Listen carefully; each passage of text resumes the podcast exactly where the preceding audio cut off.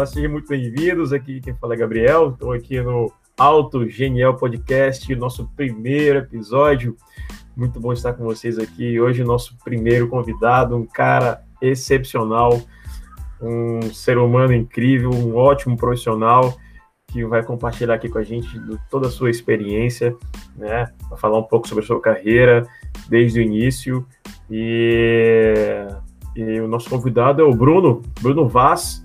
Ele é engenheiro mecânico, especialista em eficiência energética automotiva, com experiências em grandes indústrias automotivas há 17 anos. Então, o cara tem uma carreira aí bastante consolidada.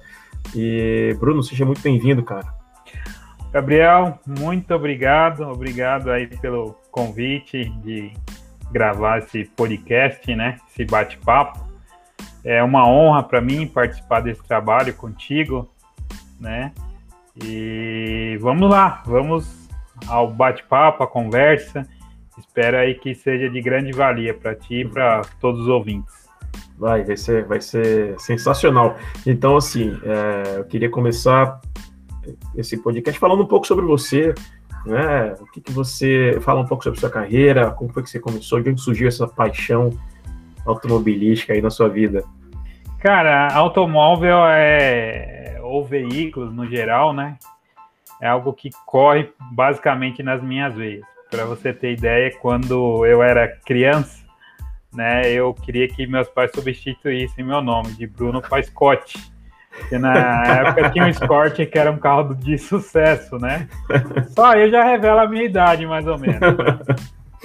Você é novinho, cara, você é novinho. é, mas no geral, assim, eu aprendi a gostar de carro com meu pai, né? Meu pai, ele trabalhou em montadora por mais de 30 anos, né? E quando eu era criança, eu, eu, eu tenho recordações desde quando eu tinha 3, 4 anos de idade com meu pai.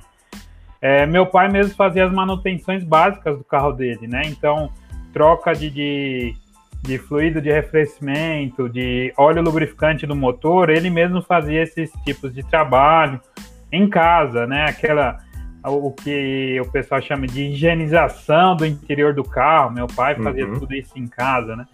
Então eu era o grude do meu pai, eu ficava em cima e às vezes meu pai pedia até minha ajuda ali para, ô oh, filho, me ajuda aqui, solta isso aqui, né? Você já começou ele como auxiliar, logo cedo. Exatamente. Nisso eu tinha 3, 4 anos de idade. Eu lembro até o primeiro carro que eu acompanhei ele, que foi um, um Passat TS, na época oh. ano 79, e isso foi entre 89 e 90. Tinha bom gosto ele. É, então. e, e quando meu pai tinha atividades mais é, mais pesadas para fazer, que exigia de mais espaço ou de ferramentas mais apropriadas, uhum. meu pai ia para a oficina do irmão dele. Meu pai, só para contextualizar, meu pai é nordestino, tá? uhum. tá? meu pai é da Bahia, ele foi morar em São Paulo na loucura, com a cara e a coragem. Quando ele chegou em São Paulo, uma família adotou ele. Né? Bacana, bacana. E um desses irmãos adotivos deles tem uma oficina até hoje, né? E meu pai ia para lá. E quando meu pai ia, quando eu via que meu pai pegava a chave do carro, o que, que eu fazia? Eu Corria pulava dentro do carro. né? E eu passava Bacana. com ele o tempo todo. Então aí nasceu a paixão. E depois meu pai, graças a Deus, tem um bom relacionamento com as pessoas. Então as pessoas começaram a pedir para o meu pai auxiliar em compra e venda de carro, até mesmo a ensinar Nossa, a dirigir. Eu aprendi a dirigir com o meu pai e um Fusca ano 77, 1300. Clássico, clássico é, Fuscão. E, e, então nasceu essa paixão. Então, quando eu, eu era criança, eu tinha um prato que eu fazia de volante, ou eu tinha uma carteira que eu fazia de volante, né? Legal. E eu fazia até sonoplastia dos carros. engatando a engrenagem da ré, é. um escapamento mais agudo, eu fazia tudo isso. e desde então eu vim acompanhando até aos 11 anos de idade. Eu comecei a trabalhar como flanelinha, né, por duas razões, né? Uma porque meu, eu queria uma miniatura, um carrinho de uma carreta da Volvo e na época meus pais não podiam comprar para mim porque era caro. Uhum né? E outra é porque eu queria ficar mais próximo dos carros. Então eu falei, vou Show trabalhar de, de flanelinha, que eu ajunto o dinheiro do, do, do, do para comprar meu carrinho e fico próximo dos carros. E desde então aí iniciei bacana, oficina, montadoras e consultoria e aqui estou. Cara, então foi, foi, foi bem precoce, então, né? Foi, foi a, uma... O universo automobilístico tá na tua vida, então, aí há, há, há, há muito tempo, né? Muito tempo. É, isso, isso é bacana. Isso é bacana que você já foi, você já pegou aí toda essa, toda essa evolução, toda essa esse crescimento, né? Essa, essa mudança dos carros, né? os perfis, acabamento, estrutura, tu já foi acompanhando e já.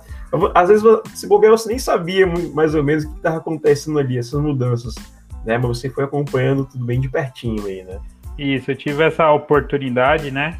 É, no ano de 1998, a, quando meu pai trabalhava na montadora, naquela época, todos os colaboradores de montadora eles tinham direito de ir ao salão do automóvel em um horário especial para colaborador de montadora, né? Então, é, meu pai me levou no salão do automóvel em 1998 e desde então eu sempre passei a acompanhar as novas tecnologias, né, as invenções, tecnologias das montadoras dos outros países ou até mesmo de experiências no Brasil, né? De, de, de, de, de acessórios e etc. Show de bola. Cara, meu, meu sonho era, era. Eu via, eu, eu tinha umas quatro rodas, né? Eu nunca, uhum. nunca fiz assinatura, assim. Mas uhum. eu sempre.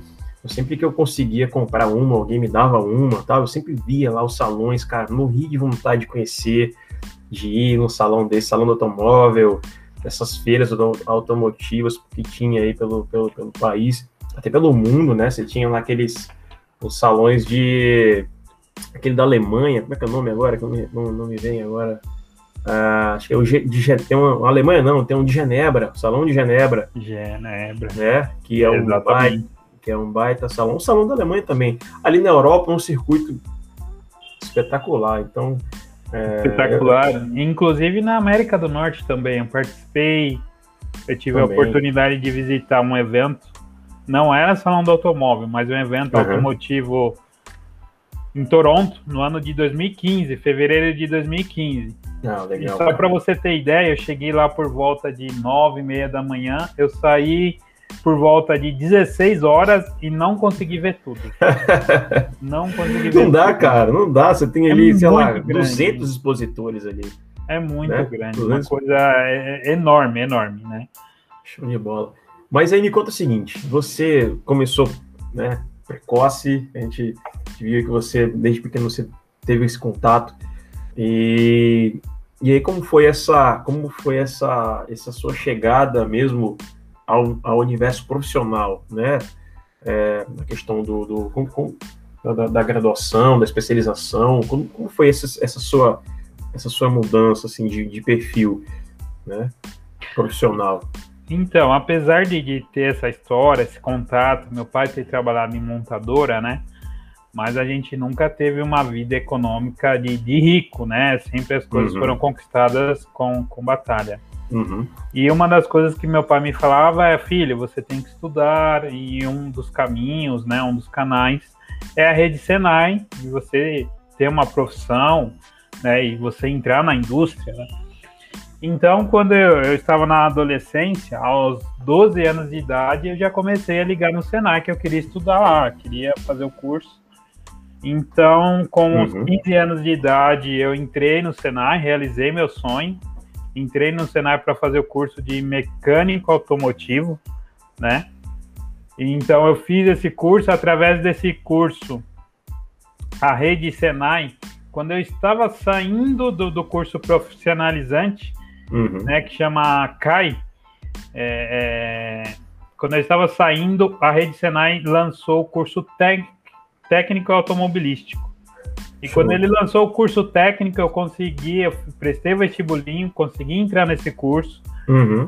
Daí eu consegui uma bolsa de estudos, então eu fui trabalhar nessa legal. escola e estudar. Pensa legal. no sonho que eu vivia, legal. né? Legal. Legal. E a escola dava todo o suporte. E como eu estava trabalhando lá, eu tinha direito de participar de qualquer curso que eu quisesse fora do meu horário de aula.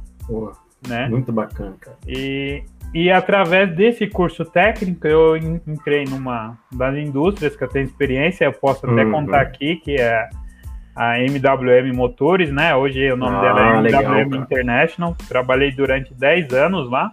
Oh, que responsa, hein, cara? É, então, eu entrei lá estagiário, nível técnico, e nos 10 anos que eu passei lá, eu trabalhei na área da qualidade, é, com auditoria, testes de motores em dinamômetro. Depois de trabalhei é, mais um tempo, mais dois anos em dinamômetro de motores na manufatura, uhum. né? E depois eu consegui uma oportunidade para ir para o desenvolvimento, né? E legal, no desenvolvimento, legal. então, aí eu já era técnico automotivo formado, então eu decidi fazer o curso de engenharia mecânica e lá eu trabalhei com teste de durabilidade, de, de emissões, simulação de, de, de, falhas de campos, novas tecnologias, uhum. vi bastante coisa, coisas que, entre aspas, chegaram hoje no mercado, eu já vi 10, 12 anos ah, atrás. Então né? você já estava tava gabaritado ali, cara. Muito é, e daí, quando foi em 2014, né? Porque era a linha de, de, de pesados, né? A linha de pesados entrou meio que numa crise no ano de 2012 com a mudança da, das normas de emissões de Euro 3 para Euro 5. Quando uhum. foi em 2014 eu decidi sair da empresa e buscar outras oportunidades. Então eu fui passear um pouco, fui aperfeiçoar meu inglês, né? Fiz bom, intercâmbio bom. e no retorno eu tive a oportunidade de trabalhar em uma montadora né, no qual, entre aspas, atuo até hoje, né, mas hoje eu atuo uhum. para vários para várias marcas de, de, automóveis no Brasil e para o mercado latino-americano. Ah, legal. Né? E, então eu também já, já tenho pelo menos 5, 6 modelos aqui no Brasil que eu já participei do desenvolvimento, já fiz vários tipos de, de desenvolvimentos também. Tem carros é, é a serem lançados ainda, né? Que tem literalmente ali coisas que foram decisões minhas, Sim. ideias minhas. Cara, isso é espetacular. Isso é espetacular. E, e aqui estou, né? É, também fiz o curso de eficiência energética automotiva.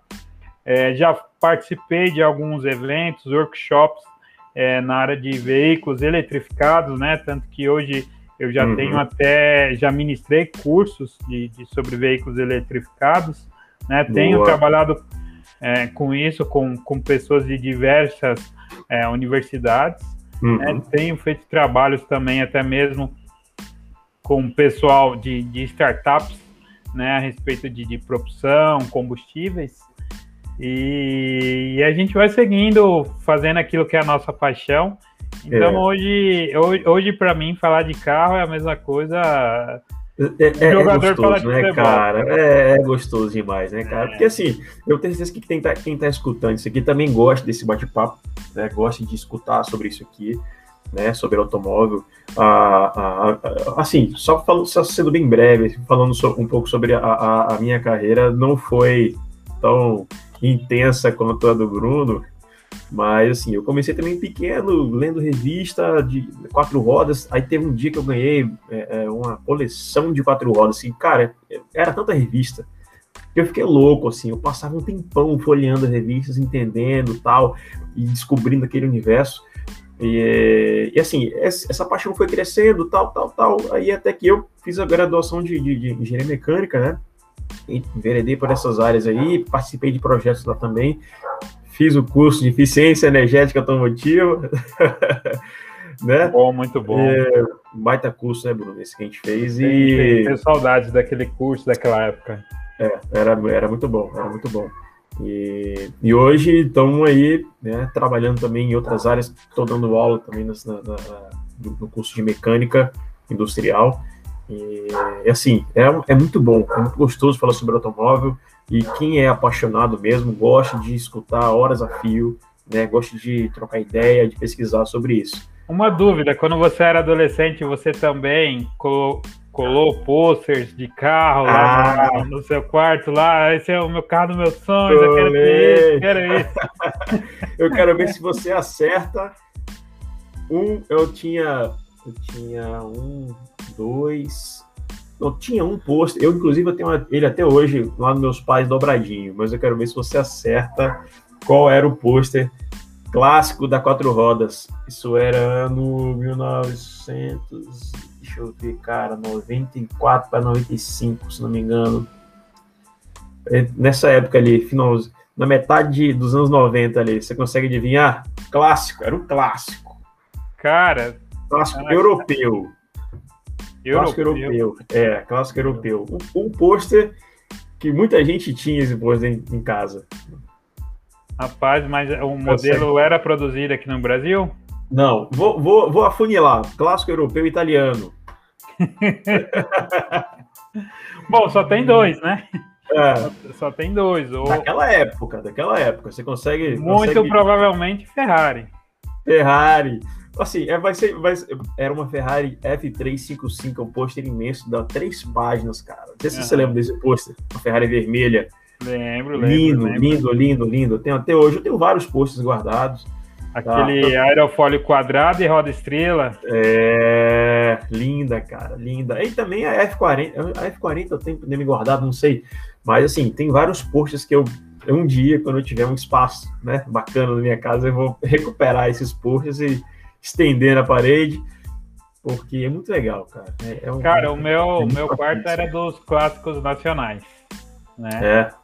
É, e eu, eu sempre gostei de barulho de motor, sempre. É, né? eu também. Então, no meu quarto, eu tinha um pôster do Dodge Charger da Bacana. 77, 78. Bacana. Né? Eu tinha um pôster do famoso Gol GTI azul. Gol quem GTI. não teve? Quem não teve? Cara, eu não sei, eu acho que eu não, não tinha essa revista do Gol GTI azul. Eu vou até olhar.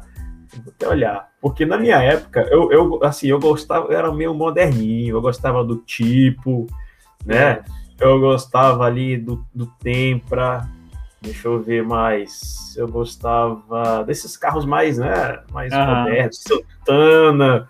É, eu, eu curtia, eu curtia. Assim, na época que o mercado, o mercado ele ainda estava, né? Era um mercado muito favorável, né? Para quem queria comprar carro, os preços até então não estavam tão, não estavam, não eram tão absurdos quanto que a gente vê hoje, né? Não, e naquela é... época a gente tinha poucas opções de modelos, né? No geral, na é... década de 90 aí, se você pegar esse ano que você disse, 94, 95, de forma geral, você tinha é, 40 opções de modelo, assim, partindo do popular para o luxo, né? O carro de luxo é. da, daquela época era o Santana e o Monza. Santanão, né? Monza. É, é. Depois que foi aberto aí para importação de automóveis, né, que a coisa começou, a, coisa começou a ter uma, evolu uma evolução maior, né? Uhum. É, Mas, e assim, e aí, mas se a gente observar hoje, Bruno, o mercado, o mercado deu, deu uma variada, né, em relação a, a, a, essa época de 94, 95. Hoje o mercado ele tá meio estranho, assim, a gente for observar com é, é, os preços, as ofertas, né, a gente já viu marcas que foram embora, que voltaram, e aí a gente vê hoje preços, né, da forma que carro usado hoje acaba saindo com um valor bem maior do que um carro zero quilômetro. Rapaz, eu, é muito interessante isso que você comentou aí. Ontem, eu, eu sempre gostei de carro mais velho, né? Eu gosto, eu gosto de carro novo, cheiro de carro novo, mas eu sou do tipo daquele cara que eu, eu gosto de um carro mais velho, muito bem conservado, como se fosse novo. É, e ontem eu, eu, decidi que eu queria um, um carro, aí mais ou menos ano 2005, 2006. Uhum. Eu falei, vou procurar na internet, eu acho que deve ser uns 18 mil, por aí, uma bem conservada. Né? Eu me espantei de ver gente é. pedindo 30 mil reais em carros com 150, 200 mil quilômetros. 30 mil reais. Eu me assustei. Falei, não, tá de brincadeira. Não deve ser verdade, né? Um carro com 16 anos de, de uso, 17 anos, 30 mil reais. Né? Tá muito caro. E, e, eu não tô te falando de um carro de luxo, né? E, e hoje o que acontece está uma loucura, né? Aí por questão também da, da, da, inflação no nosso país, até no mundo, uhum. né, por causa da pandemia, né, falta uhum. de peças. Então, hoje eu já, já me deparei com, um veículo usado sendo mais caro, sendo vendendo, vendendo mais caro uhum. do que o novo, né? zero quilômetro, né? É. Eu tenho, eu tenho ouvido histórias assim de uma loucura, para te falar a verdade, né? Eu, eu, também já vi algumas assim. Não, o cidadão Absurdo. foi na concessionária, ele comprou um, um carro, né? Não vou falar qual. É uma picape. Ah. E aí foi outra pessoa querendo comprar a picape e a concessionária falou: olha, nós não temos a pronta entrega, se o senhor quiser entrar na fila de espera, é X meses, aí o carro.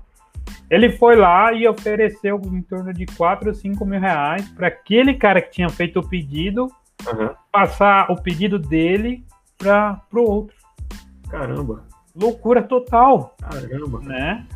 Então, assim, é, é, é, é, algo meio que imaginável, mas é. tem acontecido em nosso mercado. Não, e a gente vê também as especulações assim de uns carros antigos, é, uns clássicos assim do final dos anos 90, que eu fico observando, cara, um carro de 100 mil reais, carro de 100 mil reais, em versões assim, que numa versão mais simples, você, sei lá, você vê o carro a, a, a no caso foi o que eu tava vendo outro dia, era um, era um, era um Gol, Gol, ah.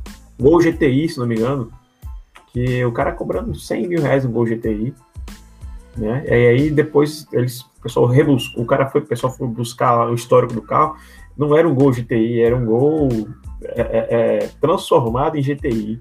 Então, Nossa. assim, a gente tem que ter muito cuidado, né, com, na hora de comprar um veículo, a gente vê que o mercado ele tá ele, eu, eu, eu, sinceramente, eu nunca imaginei ver, assim, né, presenciar esse tipo de situação.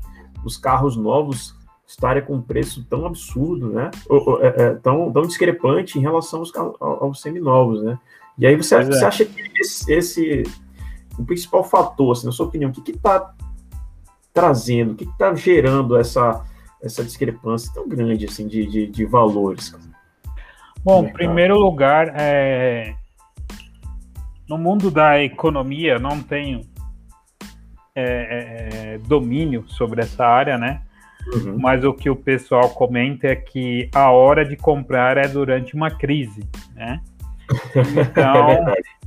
Então, é é, muitas pessoas é, começaram a comprar. Você vê que é, os carros, entre aspas, da linha Premium não, não tiveram queda de vendas, né? Em momento algum né? O é pessoal continua comprando. É e aí começa a lei da, da, da oferta e procura, né? Uhum. Então, é, é, os carros têm cada vez ficando mais tecnológicos, né? As uhum. pessoas querem aproveitar, entre aspas, esse momento de pandemia, por alguma razão achando que está comprando barato, né? Uhum. E a gente tem a dificuldade de falta de peças né?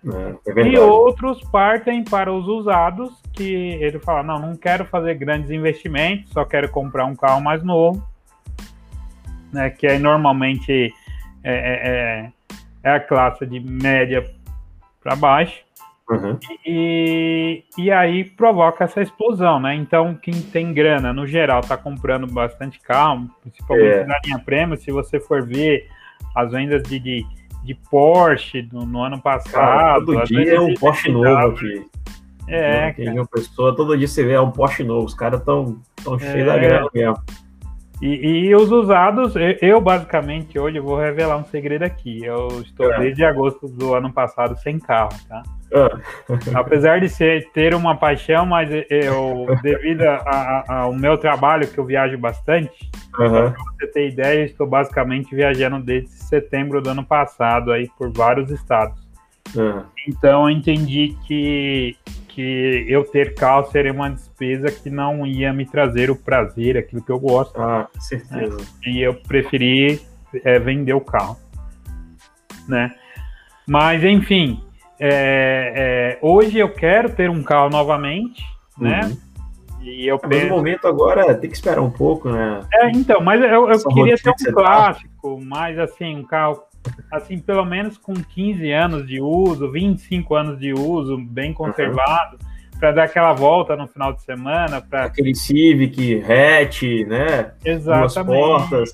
Exatamente, mas é, o preço está absolutamente tá. alto, né? Tá. É, é, preço da, das peças hoje de, de reposição tá, tá, tá alto também por causa da escassez, né? Exato. Né? de, de importação, algumas coisas você tem que importar, é, não tá tendo produção, outros casos fica barrado, né, né nas fronteiras e aí uhum. acaba gerando todo esse boom que a gente tem vivido hoje.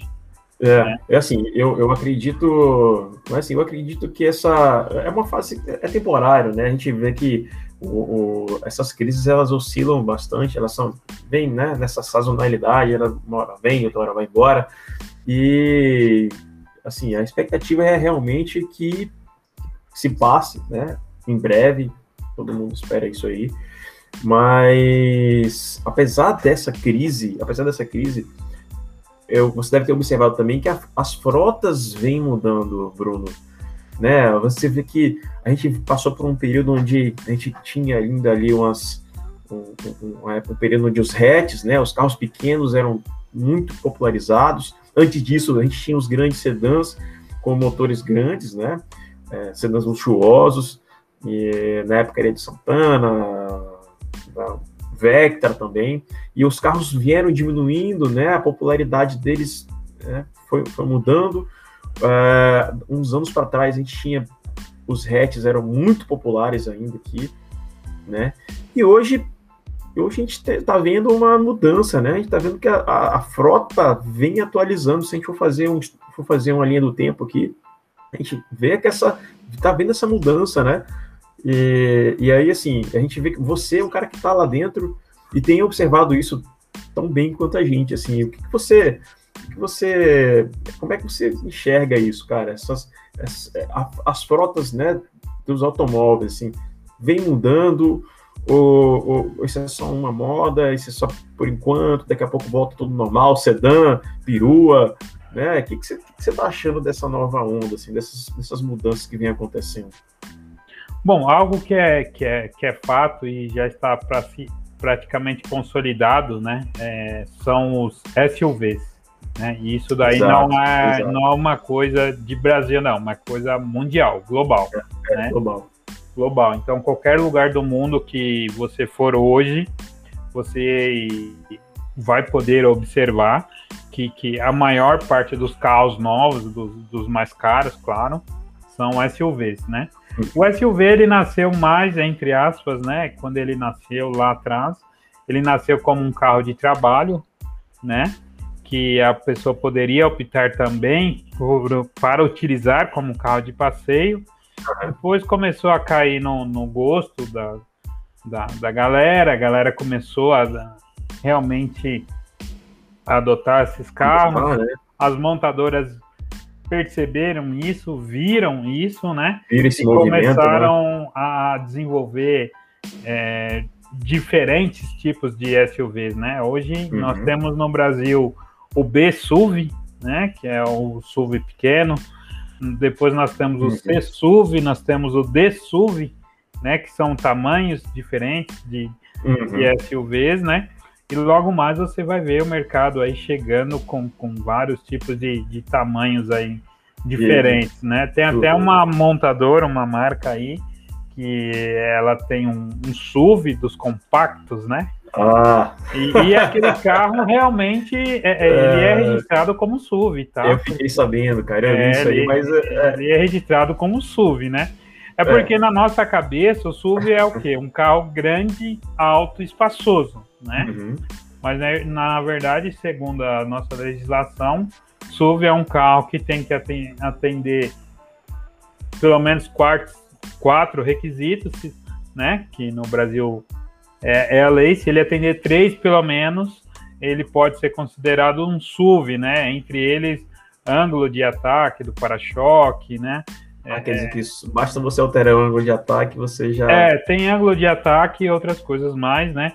Uhum. Para abordar e o carro ser considerado um SUV, é, né? É. Então, por isso que ele é registrado como um SUV compacto. e por aí você tem vários, várias categorias, né? Que você uhum. pode escolher e vários preços também. Vários né? preços. É, depende da, da, da do poder aquisitivo do comprador, do gosto e da aplicação, né? Que é, e, é um fator muito importante. A gente, e a gente vê assim que essa, essa atualização, né? Até com a chegada do, do SUV, é, a gente vê que os preços também vêm vem chegando com uma, né, como se fosse uma avalanche, né, altamente elevados. Esse compacto, né, SUV aí, que sinceramente esse não entra na minha cabeça, dá um conflito de informações.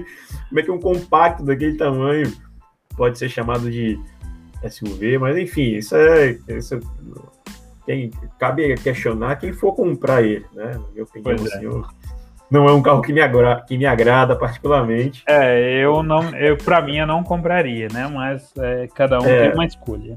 É, mas enfim, é, mas assim a gente vê que essa é uma onda de veículos assim que vem chegando com tanta variedade, né? A gente está vendo uma, monta uma grande montadora agora que está trazendo um protótipo que, ao meu ver, eu, é, é, é está espetacular, com uma motorização incrível, né?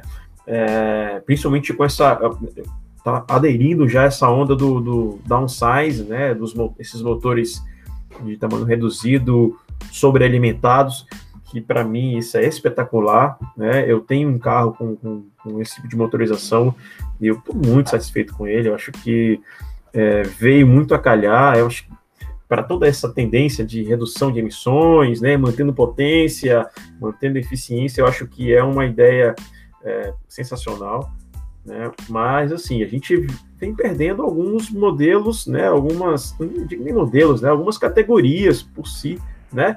HatchMed, por exemplo, né? praticamente não tem mais, né? É, carros Station Wagon, né? As perus também estão praticamente eliminadas. Na Europa eu vi que ainda, se, ainda resistem, né? Tem umas marcas que já lançaram agora alguns, alguns estão insistindo em lançar alguns, alguns modelos, mas aqui no Brasil eu não me recordo de uma marca que tem ainda é, uma perua para vender, né, um station web para vender. Mas assim, tem é, é, essa onda vem tem, tem trazendo, vem trazendo coisas boas, mas para quem era né, apaixonado por outras categorias, infelizmente vai ter que recorrer aí ao ao SUV. Você acha que isso que é uma tendência que vai ser permanente, Bruno? Ou é uma, só uma onda também que daqui a pouco vem e vai embora? O que, que você acha sobre isso aí? Olha, eu acho, eu falar que o SUV é uma é algo infinito, eu estaria mentindo para você, porque as coisas mudam, né? As, uhum. a, a, cabeça mercado, muda, mercado o mercado muda. Né? muda, né? É, por exemplo, se você pegar 10 anos atrás, o mercado era muito diferente do que é hoje, e daqui 5 uhum. anos certamente será diferente. Mas, é, é, sem sombra de dúvidas, o SUV é, é, um tipo de carro que vai permanecer por bons tempos ainda no, no mercado, não somente no Brasil, mas como no mundo, né? Uhum. É, tendo em vista até mesmo a quantidade de SUVs que as montadoras têm desenvolvido e lançado, né? Verdade. Então tende a, a permanecer por um bom tempo. Eu não acredito que, que Station Wagons, por, por exemplo, é, volte tão cedo ao mercado. É. Hatch médio, apesar de ser apaixonado né, por hatch médio, né, tem aquele aquele hatch da alemão lá que você sonhou é. ter um vermelho. É, né? aquele. aquele, é. aquele, aquele. É, aquele alemão lá que você sempre sonha ter um, um ver... ou é vermelho, ou é branco, ou é preto. É, não né? tem outra coisa. Não, não tem outras cores, né? é, então, é, por conta de redução de, de gastos, a pessoa ter um carro para várias aplicações, poxa, ter um carro grande que muitas vezes eu posso levar minhas coisas para a chácara ou para a praia, eu uhum. carrego a minha família, né? Então, por essa questão, eu acho que o SUV tende a ter um bom tempo de mercado. Tem muita lenha para queimar ainda, né? E é um carro relativamente alto, né? É. é no, no, de forma geral, né? De forma geral. É. É, porque tem uns aí, uns, uns aí que tentam, né, se encaixar como sub. é. Não é tão alto assim, né? Não é tão alto, mas enfim. Pois é, então, assim, eu, eu, eu espero realmente que. Eu, eu também acredito que é, é o SUV ele, ele vá ficar realmente no mercado.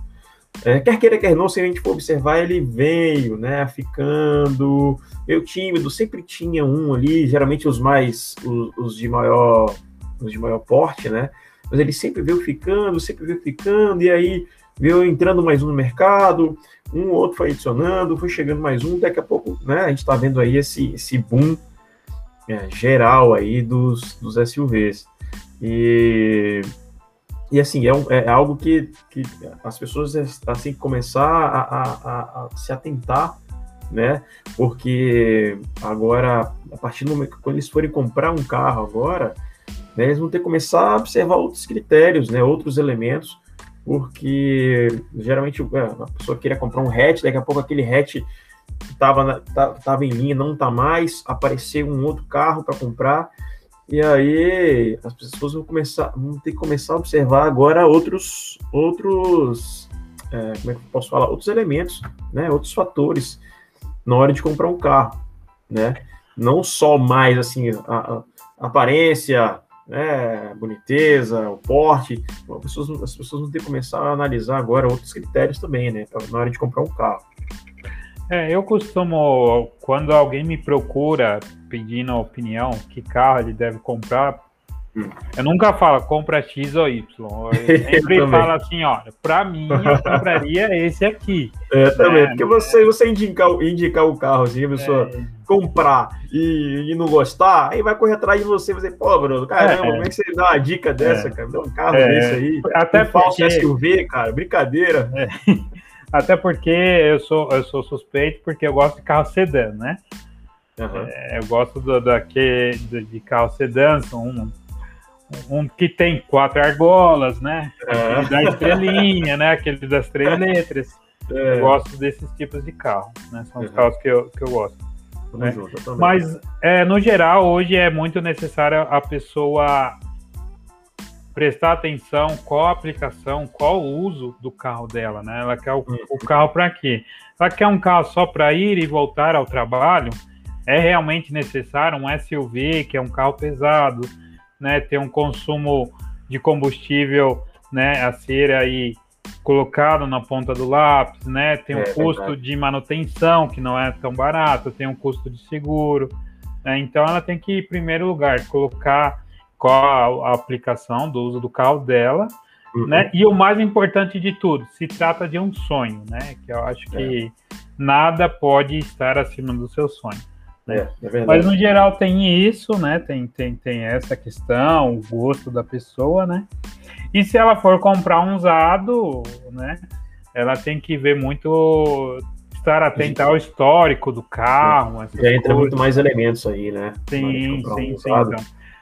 Sim. No, no caso, quando a pessoa vai comprar um carro zero, eu acho que é fundamental, além de, do tipo de aplicação que ela vai usar o carro, uhum. ela tem que ver a, é, a, liquidez do carro, né? Como o mercado absorve aquele modelo de carro, o que que os proprietários que já compraram falam, né? O pós-venda, e quando eu digo pós-venda, não estou falando dela revender o carro em si, mas uhum. eu estou falando de quando ela tem um problema, que ela procura o concessionário como é o suporte que o concessionário é, dá, né? Isso, cara. Porque, sim. sem citar nomes, mas tem marcas que você é muito bem atendido na hora da compra, mas se é. o carro der um problema ou até mesmo você tiver alguma colisão, é, é só Deus na causa, né? É, tem umas marcas aí que eu vou te falar, cara. Você, então, se você então, precisar.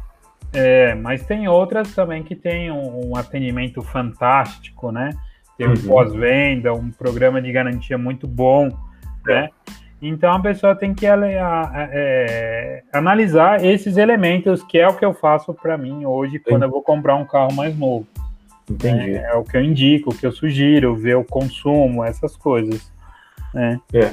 Essa, essa questão que você falou aí da, da aplicação é fundamental, porque às vezes você, a pessoa é, gosta de um hatch, mas a sua necessidade é um carro, é um carro maior, é um SUV, ou é um, até mesmo um sedã que tem uma mala maior, né? E Exatamente. aí às vezes você a pessoa um pouco se deixa levar pela pela paixão, né?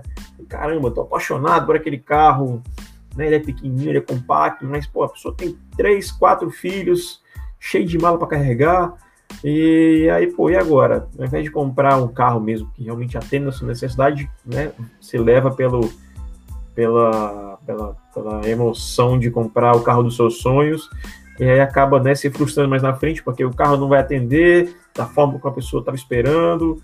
E aí, assim, é, é, é, é, algo que tem que ser trabalhado com muito cuidado, né? Isso, como você falou aí, a questão de consumo, o pós-venda, Existem já sites aí que fazem essas, essas avaliações, né? Uma coisa que eu faço bastante, talvez você faça também, é ler comentário de proprietário. Ler os é, comentários, as avaliações de proprietário. Eu gosto de, de fazer isso, né? Não que ele seja algo é, efetivo para é. você tomar a decisão, porque é. é eu não vou falar mal daquilo que eu tenho, né? Não é, não é comum entre as pessoas, né? Não, é, não e tem que ter cuidado. Tá raiva, né? É, tem que ter cuidado, porque às vezes você. você já aconteceu comigo, eu fui, eu fui comprar um carro, né? O que eu tô hoje, e aí eu fui olhar lá e eu, pô, eu vi uns, uns cinco comentários ruins, uns seis a oito comentários bons. Aí você pega os ruins, você fica, caramba, mas esse carro faz isso. Caramba, esse carro, caramba, pô, não vou comprar. E aí, assim, é, é, são casos esporádicos, né? É uma coisa que tem que ser analisada com muito cuidado, porque senão você deixa de comprar algo porque viu um comentário ruim sobre aquele negócio, sobre aquele carro, e aí, não, não, o carro não presta. Né? Ou então, ao contrário, viu um comentário excelente sobre aquele carro, e aí você compra e caramba, ninguém me disse que o motor vibrava. Tanto assim. Uhum. É, exatamente, até porque a pessoa, é, o carro há muitas variáveis para você pegar a opinião de um proprietário, né? Você tem, é. tem que pegar assim, qual tipo de experiência que ela tem com o carro, quanto tempo ela dirige, quanto, o quanto ela dirige o carro, né? Porque tem é gente que compra o carro para levar o neto na escola, ir à padaria e voltar. E é. tem gente que compra o carro porque ele trabalha a 80, 100 quilômetros de distância da, da residência e usa todo dia para ir voltar. É, é. Né? Então são coisas diferentes. Né? São pessoas diferentes. diferentes. E tem uma outra coisa quando a gente aborda o carro usado. Uhum. A pessoa teve pro, procedência do, do carro, porque hoje, infelizmente, tem muita gente vendendo carro que foi Uber, e, é. e, o carro tem quilometragem alta, não tem manutenção, porém o odômetro foi alterado. Alterado, isso é um perigo, cara carro que já teve colisão e foi mal reparado, é. né, né? Carro que sofreu algum dano mecânico e foi mal reparado, uhum. carro que não passa pela manutenção básica, por exemplo, de, de troca de filtro de ar, de motor, filtro de combustível. Uhum. Aí a uhum. pessoa fala: não, esse carro consome muito. Consome muito, mas espera lá. Qual a situação da manutenção do seu carro? Vela de ignição, filtro de ar, filtro de combustível, qual a qualidade do combustível é. que coloca. Você já trocou o ou já trocou o óleo? Nunca troquei o óleo, precisa trocar óleo? Não, eu tenho um conhecido meu que ele deixou fundir o motor. Ah. Rodando, rodando, rodando até fundir o motor. Isso aconteceu há pouco tempo, tá? Não é. tô te falando de coisa de muito, é, muito distante. Estou te falando coisa de um ano atrás. É, imagino. Pois é, tem que ter muito cuidado, cara. Tem que ter muito cuidado nisso aí, porque quando você faz uma compra errada, a dor de cabeça que você, que você vai que você vai herdar e que você vai ter é muito grande, é muito grande. É aquela história que você, você tem que fazer mesmo um contrato, né, de, de conjugal ali com o mecânico para poder, porque você vai ficar ali muito tempo quebrando cabeça, muito Sim, tempo mesmo. Eu, eu basicamente eu tomo muito cuidado em comprar carro de particular Revendedores, eu só compro de concessionária, não uhum. compro de revendedores, é, é, é, entre, aspas, entre aspas, menores, a não ser que seja é, é, loja que um amigo meu de confiança trabalhe lá, tá? Uhum. E mesmo eu comprando, quando eu compro, por exemplo, na semana, na semana não, no ano passado, um amigo meu queria comprar um carro, nós fomos em uma concessionária Uhum. E o que, que eu fiz? Eu andei no carro, inspecionei o carro, pedi para colocar o carro no elevador, olhei o carro por baixo, tirei é, é, é, o carpete, olhei step, tirei step, uhum. né, olhei por dentro, observei volante, pedais, as manoplas, uhum. olhei os alinhamentos do, do para-choque do carro, estado dos pneus, pedi para olhar o manual do carro para ver os carimbos das revisões. Legal, legal. Né?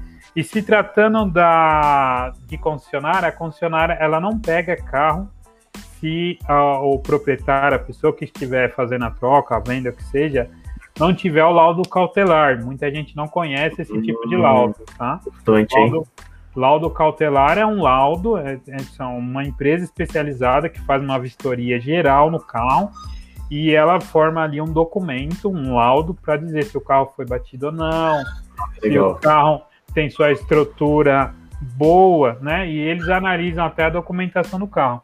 Legal, e eu peço também para a concessionária abrir e falar assim: eu quero ver o laudo cautelar do carro.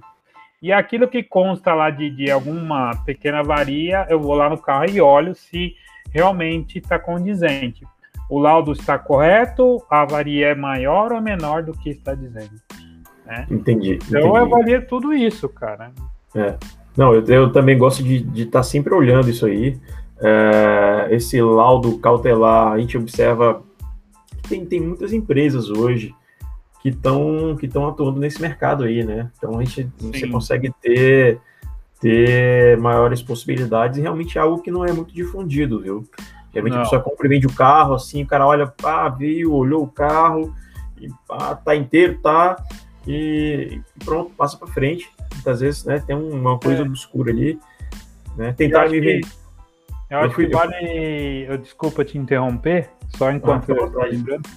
É, vale até falar para os seus ouvintes que o laudo cautelar qualquer pessoa pode tirar, tá? Uhum. Se eu estou interessado em comprar um carro de um desconhecido, é carro particular, eu posso negociar com ele. Claro. Eu falo assim: o, o, carro é isso mesmo que você está me falando? É. Então nós vamos fazer uma perícia e tirar o laudo. Se Perfeito. houver qualquer divergência do que você está me falando, você paga o laudo. Se o carro, se, se o laudo constar de é, é, qualquer encontro com que você está afirmando, né? Uhum. Aí eu pago o laudo e compro o carro de você. Né? Qualquer pessoa pode fazer isso. É, não, é, e tem, assim, isso, isso é interessante porque você garante que é, você está fazendo uma compra dentro daquilo, né, que você está esperando, né? Hum. Diferentemente, eu fui uma vez olhar um carro e cheguei lá, o carro tinha era um carro já de certa idade, né? E é, a quilometragem dele não estava meio condizente com as condições do pneu. Aí eu fiquei, Pô, mas como é que pode um carro desse, dessa idade, né? Com os pneus nessa condição e a quilometragem, né? O pneu não estava não tava muito inteiro e a quilometragem estava muito baixa para a idade dele. Uhum. Né? Então, assim, o cara já pensou, pô, pegou uma coisa adulterada aí né? Mas uma pessoa leiga que não tem essa informação vai pegar, vai comprar o carro e vai embora, tchau. E lá na frente, né, talvez nem descubra que a quilometragem foi adulterada. Sim, inclusive até mesmo dentro de concessionárias, tá? Eu falei é. aqui que eu compro, que eu só gosto de comprar carro de concessionárias, na maioria dos casos. Uhum. Mas eu conheço muitas concessionárias que também são locadoras, tá? E depois Sim. elas pegam de volta esses carros e colocam nos usados para vender.